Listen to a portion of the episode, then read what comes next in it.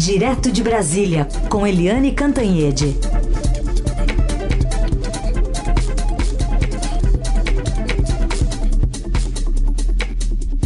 Oi, Eliane, bom dia. Bom dia, Heisen, Carolina, ouvintes. Bom dia, Eliane. Vamos começar falando sobre essa decisão do TSE ontem sobre limitar o porte de armas no dia das eleições. Queria te ouvir e também a, a, a forma com que foi apresentado isso, né? Só a 100 metros eh, dos lugares de votação.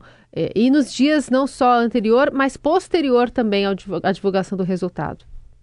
Olha, Carolina, Heisen, ouvintes, foi uma decisão importantíssima e tomada por unanimidade, que é o seguinte: no dia da eleição, né, os eleitores não poderão portar armas num raio de 100 metros de lugares é, muito específicos, como, por exemplo, os locais de votação. Acho essa medida importantíssima, por quê?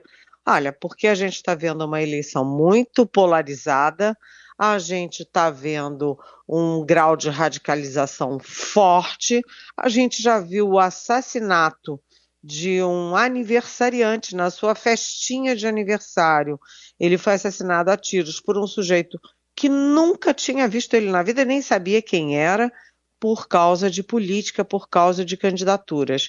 Então, é perigoso. A gente também viu a facada contra o então candidato Jair Bolsonaro em 2018.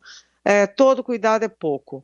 E a gente sabe também que o Brasil está armado, a população civil, é, os registros de armas cresceram cinco vezes na era Jair Bolsonaro, que fez tudo via Congresso, é, via é, militares, via tudo para liberar as armas a posse e o porte de armas nas ruas.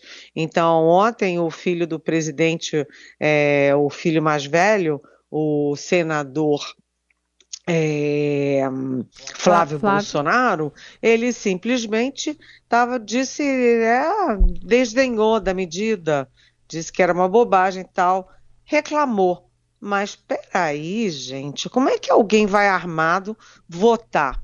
Por que, que um cidadão ou uma cidadã pega um fuzil, pega um revólver, pega qualquer coisa que mata e vai para uma urna votar. Não faz o menor sentido, né? Esse cuidado todo, esse monitoramento já existe nos aeroportos e agora vai existir também nos dias da votação, dois dias antes, dois dias depois. E por que dois dias depois? Porque os ânimos estarão exaltados né? Aquela história, quem não gosta de arma sempre diz: tem uma briga de trânsito, quem está armado vai lá, pega a sua arma e mata o outro.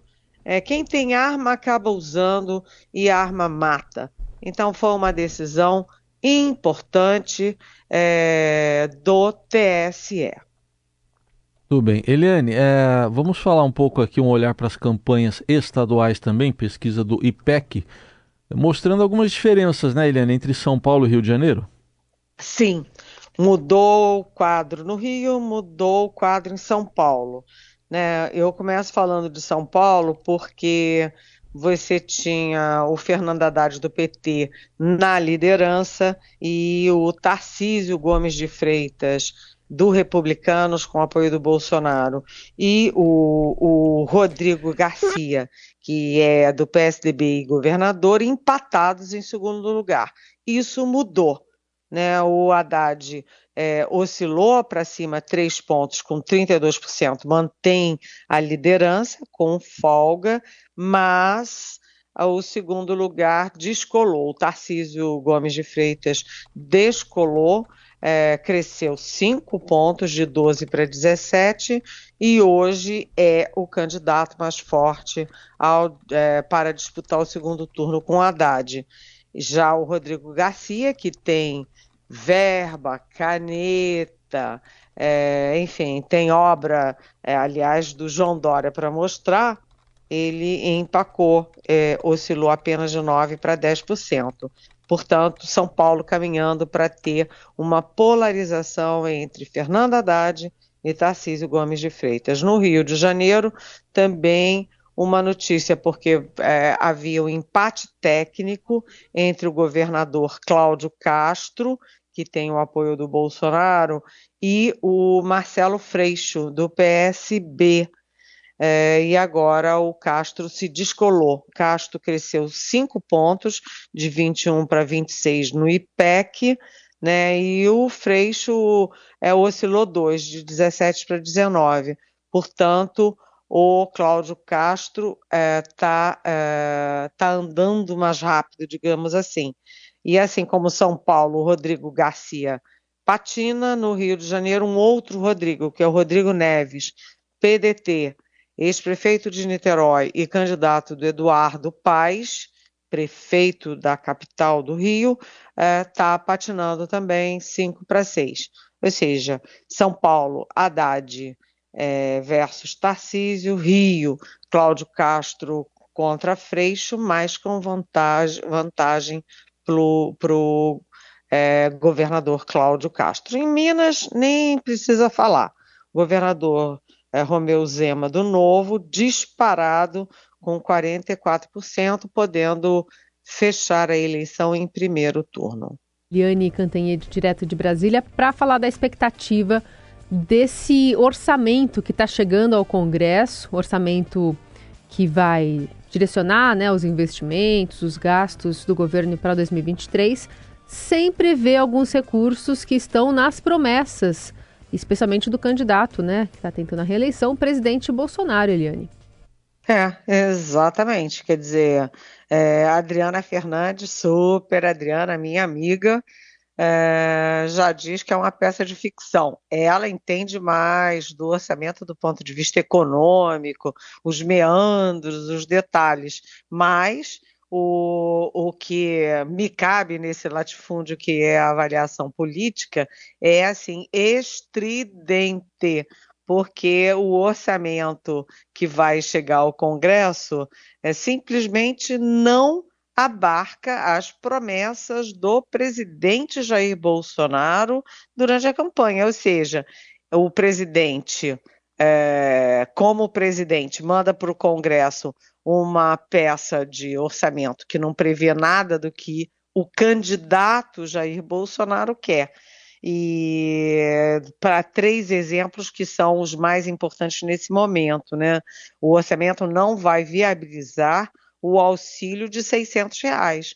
Bolsonaro diz, ah, não, é de 400, mas vai ser de 600. Mas o orçamento não está prevendo recurso para manter os 600 a partir de janeiro. Ou seja, por enquanto, o aumento de 400 para 600 reais do Auxílio Brasil é só para a eleição. Portanto, só para tentar favorecer o Jair Bolsonaro candidato. E nem isso está dando certo, porque o Bolsonaro está empacado nas pesquisas e bem atrás do ex-presidente Lula.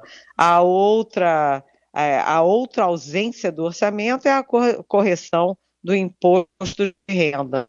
Essa correção que é, prejudica tanto é, a classe média. E, finalmente, né, você tem, ah, faltam os recursos para ah, aumentar, refazer o reajuste do funcionalismo.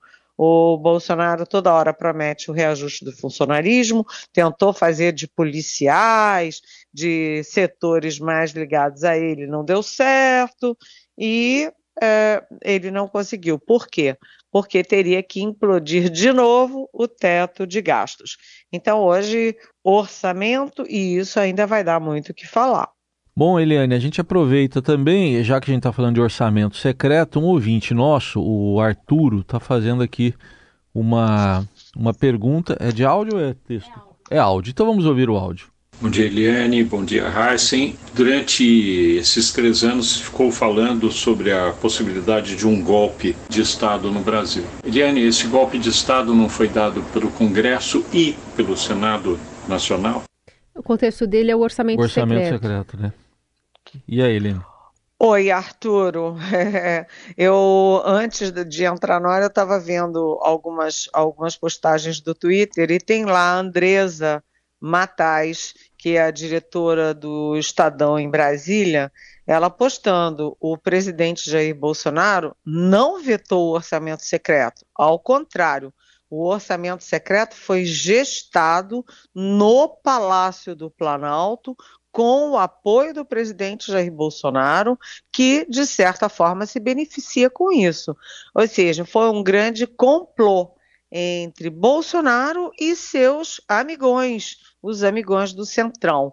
Lembrando que quem está na chefia da Casa Civil é o Ciro Nogueira, é, super líder do PP, é, Partido Popular e, portanto, líder do Centrão, e quem está na presidência da Câmara com o apoio decisivo do Bolsonaro é o Arthur Lira, outro líder importante do PP e, portanto, do Centrão. Ou seja, é uma articulação Bolsonaro e Centrão. E olha, é um escândalo sem tamanho, né? Onde já se viu falar em orçamento secreto.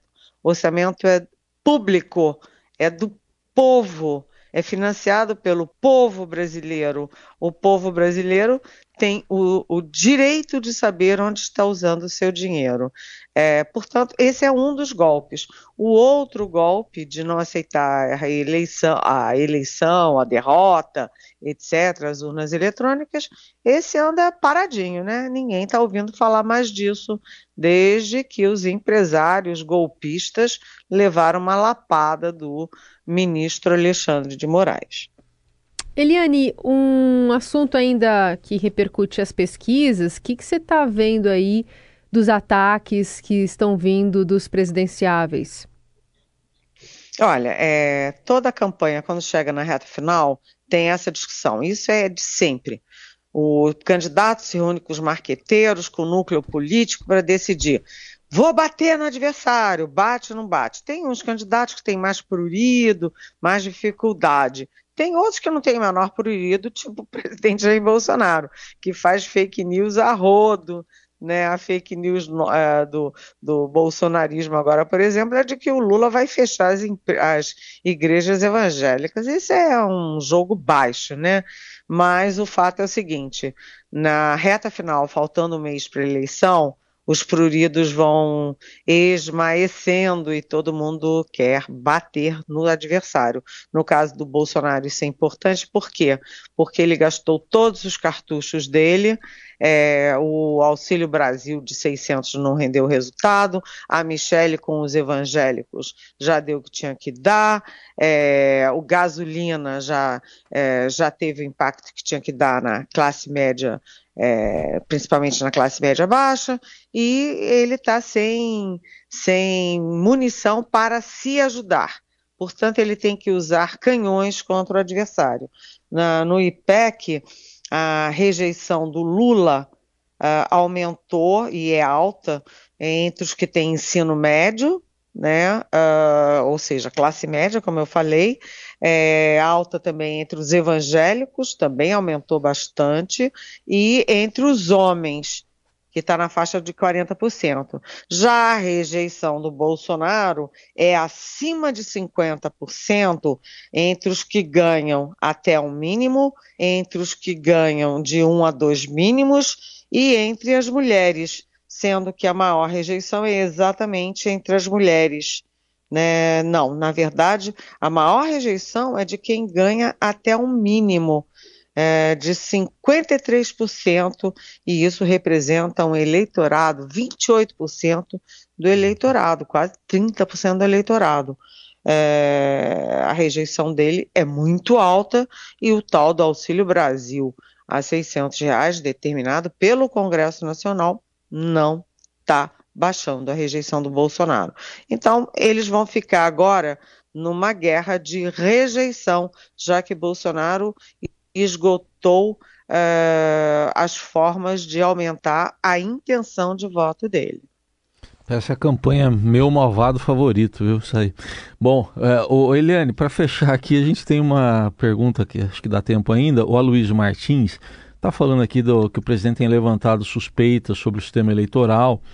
Aí ele pergunta: se ele perder a eleição e alegar fraude nas urnas, seria possível anular a eleição na sua totalidade ou somente para presidente? É um raciocínio extremo aqui, mas que ele queria ouvir a sua opinião, o Aloysio.